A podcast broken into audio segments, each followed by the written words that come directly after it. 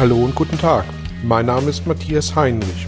Ich helfe Menschen und Unternehmen seit 2010 mit Coachings und Seminaren über sich hinauszuwachsen. Mein Ziel ist es, Ihnen zu helfen, innere Bilder von bestimmten Situationen in Vertrieb und Führung zu überprüfen und gegebenenfalls nachhaltig zu korrigieren. Kurze Impulse wie der folgende lassen neue Ideen und Inspirationen in Ihr Tagesgeschäft einfließen.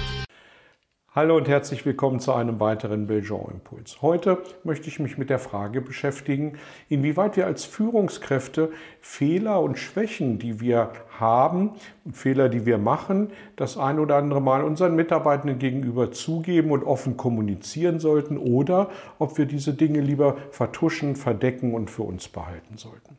Und gerade in Krisenzeiten ist das wieder häufig ein Thema, was diskutiert wird, immer wieder, weil ähm, ich bisher wenige Führungskräfte erlebt habe, die gerade in Krisenzeiten grundsätzlich immer alles richtig gemacht haben.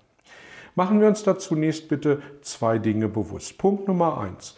Menschen, die nach Ratschlägen fragen, Menschen, die um Hilfe fragen, Menschen, die Fehler zugeben, zeugen davon, dass sie nicht nur in der Lage sind, selbstreflektiert zu arbeiten, sich selbst zu reflektieren, auf sich selbst draufzuschauen, sondern dass sie auch in der Lage sind, Fremdreflexionen von anderen Menschen anzunehmen, ähm, Ratschläge und Ideen von anderen Menschen anzunehmen.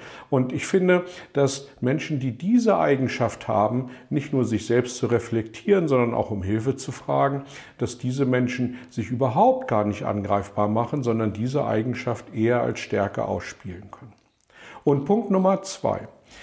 Die allermeisten Menschen haben zwar kein rotes Kreuz auf dem Rücken, aber gleichwohl habe ich wenig Menschen erlebt, die, wenn man sie nett und freundlich um Hilfe fragt, wenn man Fehler, die gemacht werden, äh, sich dafür äh, entschuldigt oder um Entschuldigung bittet, ähm, dass diese Menschen dann mit dem Finger zeigen und sagen, wie dumm bist du denn, dass du diesen Fehler gemacht hast. In den allermeisten Fällen ähm, stoße ich auf Verständnis nach dem Motto, ja, kann passieren, lass uns schauen, dass es das nächste Mal nicht wieder passiert. Also insofern ist auch das für mich überhaupt kein Zeichen von, dass ich mich angreifbar mache oder dass ich mich abwerte, ähm, sondern dem Grunde nach, dass ich sehr selbstreflektiert mit der Situation umgehe. Und drehen Sie doch den Spieß einfach mal um. Schauen Sie doch mal bitte, wenn Sie um Hilfe gefragt werden, wie bereit sind Sie, Rückmeldung zu geben, zu unterstützen, Ideen zu geben und äh, Fehler von anderen Menschen, wenn sie wirklich auch unabsichtlich passieren, äh, zu verzeihen und damit positiv umzugehen. Und wenn Sie das machen, warum sollten es andere Menschen anders machen? Ein weiterer Punkt zum Thema Freunde. Ähm, wir haben heute in den sozialen Medien viele sogenannte Freunde. Und äh, wozu sind Freunde da? Äh, fragen wir sie doch einfach mal um Rat. Diskutieren wir doch mal in den sozialen Medien bestimmte Themen, wo wir uns vielleicht unsicher sind und schauen mal, was für Antworten wir bekommen. Und Möglicherweise stellen Sie fest, dass sich Freunde ganz schnell von wie auch immer entfernten Bekannten unterscheiden und dass es durchaus interessante Diskussionen geben kann.